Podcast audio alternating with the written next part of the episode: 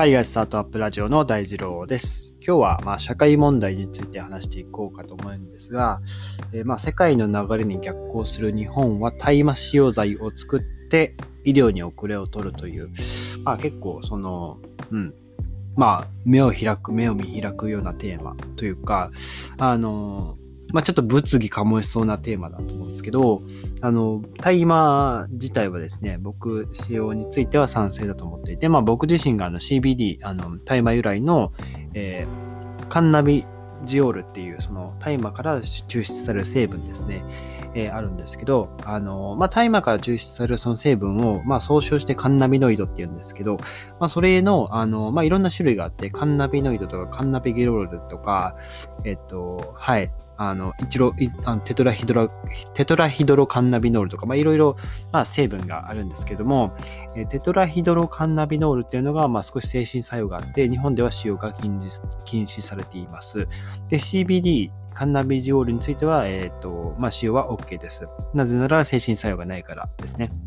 で、海外、アメリカとかカナダでは、そのテトラヒドラカン、テトラヒドロカンナビノールっていう、まあ、精神作用があるものの、えー、もう使用も OK の、まあ、州、アメリカだと州もあります。カナダではもう基本的に合法になっていて、医療大麻として使われています。で、一番有名になったのが、アメリカでですね、その難病のその転換を患っている女の子、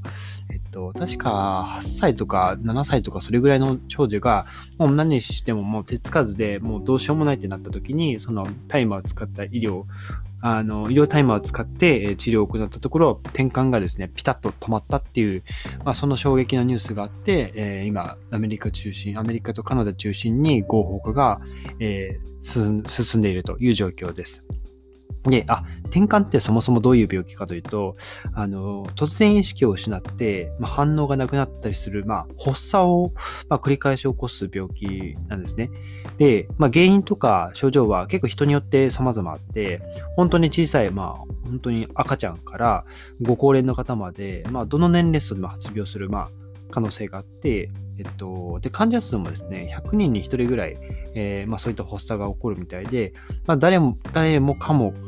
誰でもですね、まあかかる可能性がある、結構ありふれた病気なんですよ。で、まあこの、これが、えー、大麻っていう、まあ実は日本も古来から使われているんですけどね、結構信じ、いわゆるその神様の、あの、まあ神社とか、まあそういう神にまつわるその、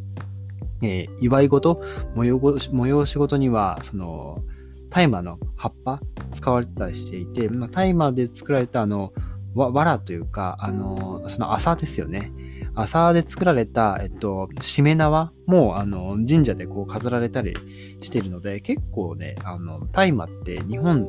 日本から昔からすごく使われていたんですよね。はい。まあ、ところが、えっと、アメリカの、えー、GHQ の、えー、命令によってだったかな。あの、まあ、ちょっとその背景はちょっと僕の方でブログにも書いたんですけど、いろいろその、アメリカで、あのー、お酒ですね、えー、禁酒法っていう、まあ、法令が出て、で、その後に、まあ、取り締まるものがなくなったから、えー、大麻を取り締まったっていうあの話があるんですね。で、えー、まあ、そこがこう波及してきて、日本にも、えー、同じ状況、同じ状況というか、日本ではな、まあ、なぜか未だに厳しく取り締まっているというところなんですね。で、えっと、まあ、この後紹介したいのは、えっと、グリーンゾーンジャパンっていう、えっ、と、まあ、医療大麻に関するそのエビデンス元にいろいろこう啓発、啓発活動している、えー、まあ、一般社団法人あって、えっ、と、正隆先生って方がいらっしゃるんですけど、この人はすごい、あの、まあ、海外のその医療大麻を使ったその研究結果をもとにいろいろ情報発信をしていて、まあ、日本でもそういった医療大麻を使えるように、まあ、難病を抱えている方を、まあ、一人でも多く救いたいっていう、まあ、えー、まあ、ビジョンのもとですね、活動してらっしゃる方がいて、この人のですね、YouTube 動画が最近ですね、えー、あ、今日ですね、12月、今日、まあ、あの今日の配信だから、昨日か、12月21日の配信、えー、で、あのまあ、日本初の、まあ、国内の大麻使用者を対象とした調査結果っていう、えー、過去90%は依存ではないっていうですね、あの動画を上げられたんですけど、これがですね、あの、ぜひ皆さん一回見てほしいなと思っていて、で、えっと、まあ、この動画ではですね、あの、まあ、結論から話すと、えっと、まあ、4100人ぐらい4138人ですね、有効回答、まあ、Google のアンケートフォームで回答を取って、でそのうち、えっと、まあ、90%、95%がですね、95%の回答者が、えー、まあ、そのタイマーを使用していて、で社会的に、まあ、普通に働いてるよっていうところで、90%の以上の、90%以上の方は依存ではないですし、えー、あと、バッドトリップっていう、その、いわゆるそのタイマーを使ってこうクラクラするとか、まあ少しこう気分が悪くなったりとか、まあそういったことを経験する方が40%で、えー、そのうち深刻な方、まあ治療が必要な方は0.1%、まあ1000人に1人の割合ですね。はい。っていうところ、まあさらに、えー、まあ大麻、えー、精神病っていうのも、えー、まああると言われて報告されてるんですけど、まあそれに該当するのは、まあ非常にレアな事例だというところ。で、最後に、まあ、あの、まあ、タイマーを使ってそのやる気が減退するんじゃないかっていうところですね。まあ、これは、あの、一般のその、なんて言うんでしょう。他のそのお酒に関するアンケートとか、えー、まあ、そういったものと比較すると、あの、まあ、あまりこう比較にならないというか、なんて言うんでしょう。その、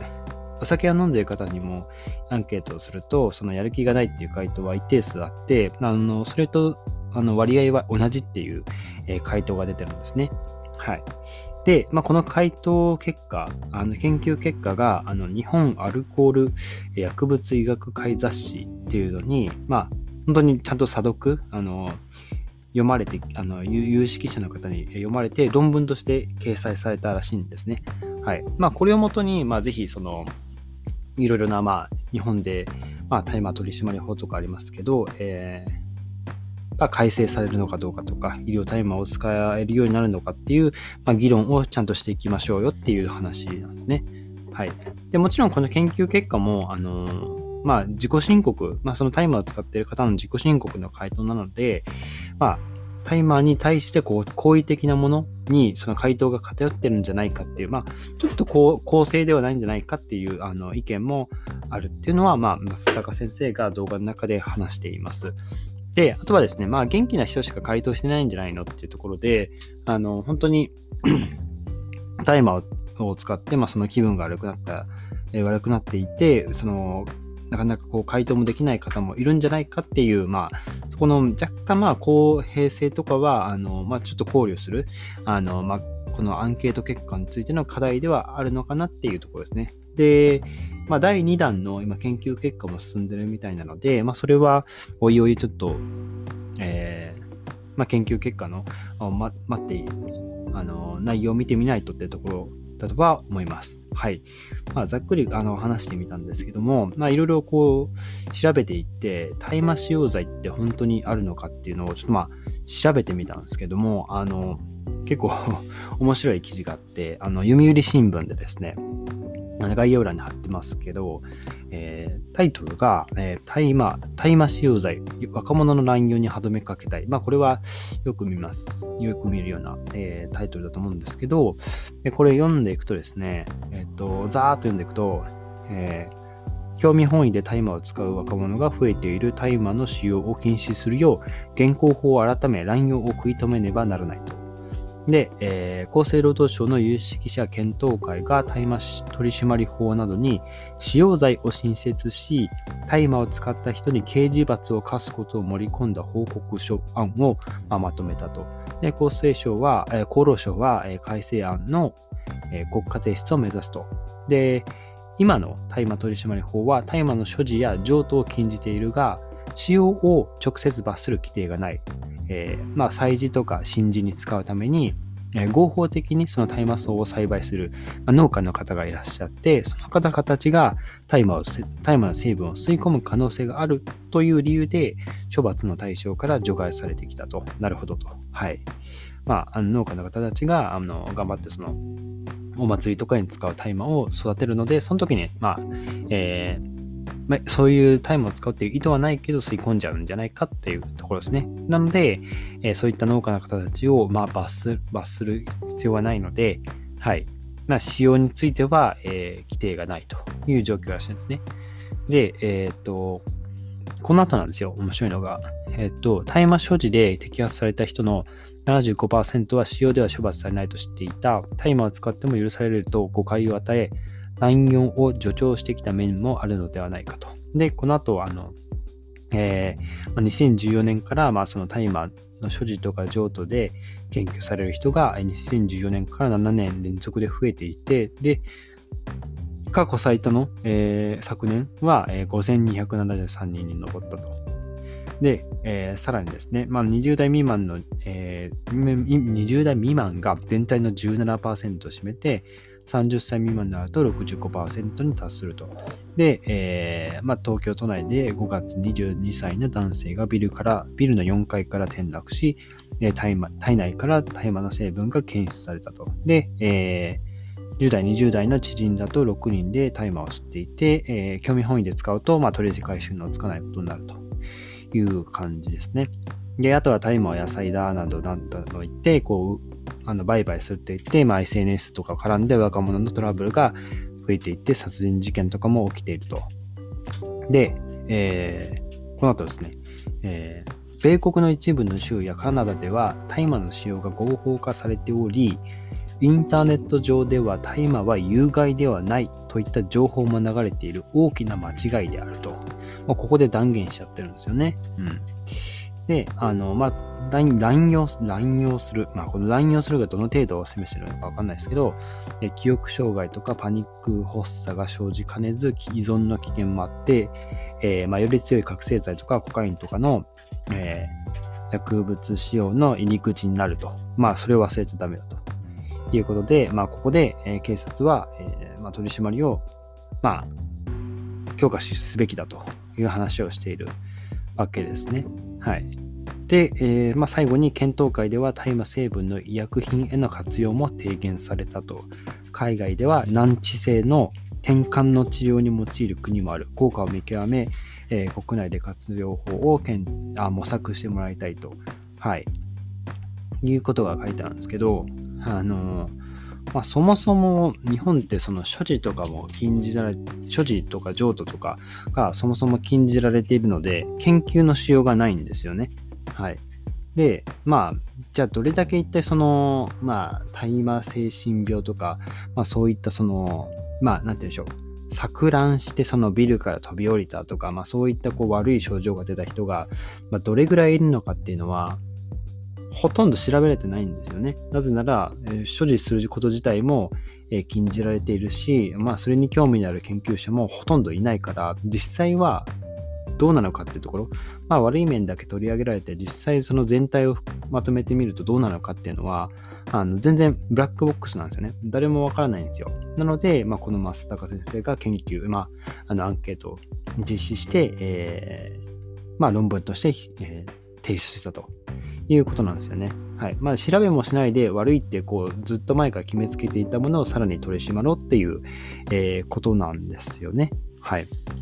うん。で、あとはですね、あのーまあこれは大麻に限らないかもしれないですけど、あのじゃあお酒とかタバコってどうなのって話なんですよね。お酒とかタバコの方も依存性があのありますし、まあお酒でね、あのまあ、酔っ払ってその電車の、えっ、ー、と、なんていうんですかね、えっ、ー、と、線路か、線路に間違ってあの落ちたりとか、あの、酩酊状態っていうんですかね、あの、本当に泥酔して、あの、我も分からず、その、まあ、暴言吐いたりとか、あの、人を殴ったりとか、まあ、あるいはそういう、まあ、事件に発展したりとかありますけど、じゃあそういった酒は、酒とかで、えっ、ー、と、まあ、錯乱状態になるのって、えー、錯乱状態にもなったりするので、まあ、それと、まあ、その、そういう状態があるのに、大麻だけを、あの、まあ、悪者みたいな感じで、えー、一方的にその批判するのは、まあ、どうなのっていう話ですね。はい。酒もよっぽど悪いじゃんっていう話ですよね。はい。なので、えっと、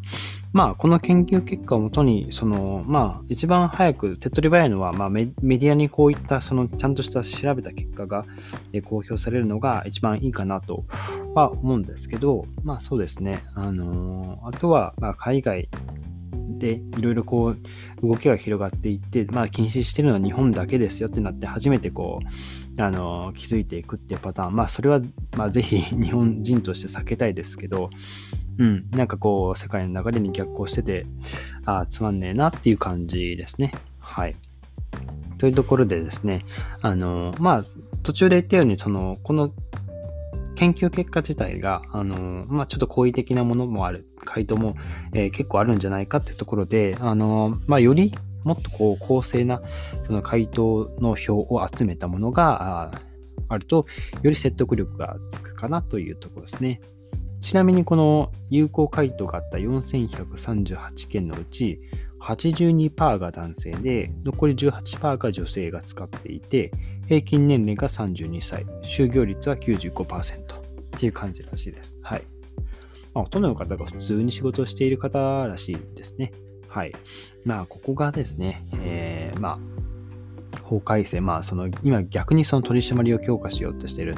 ところなので、うん。まあ、ここがうまくその海外のエビデンスをもとにして、でかつ日本人を対象にした、えー、まあ、アンケートも、えー、どんどんどんどんこうデータを、正しいデータを蓄積していて、まあ、ちゃんと議論した方がいいんじゃないかなと思いました。そうすれば、あの、もう本当に、あの、転換で苦しんでいる人たちとか、まあ、そういったこう難病に苦しんでいる人たちっていうのを、まあ、いち早く、その、まあ、あの、なんて言うんでしょう、副作用の強いその薬を使って、えー、まあ、無理やりその改善というか、あの、向かわせるよりかは、割と大麻ってその自然由来、自然由来というか普通に植物ですから、うんまあ、そういったあの天然の植物とかで使って治療させた方が、あの、まあ、後遺症とかも少ないですし、副作用も少ないっていうメリットが、あの、あると、まあ、海外の研究でも出てるので、まあ、そういったところが早く、まあ、浸透していけば、えー、いいんじゃないかなと思います。ということで、で少し長くなっちゃったんですが、えー、今日は、まあえーまあ、世界の流れに逆行する日本が、え、大麻使用剤を作って、え、医療に遅れを取るというテーマで話してみました。え、今日のエピソードですね、役に立ったらいいなと思ったら、ぜひフォローをよろしくお願いします。え、それでは皆さん素敵な一日をお過ごしください。また明日お会いしましょう。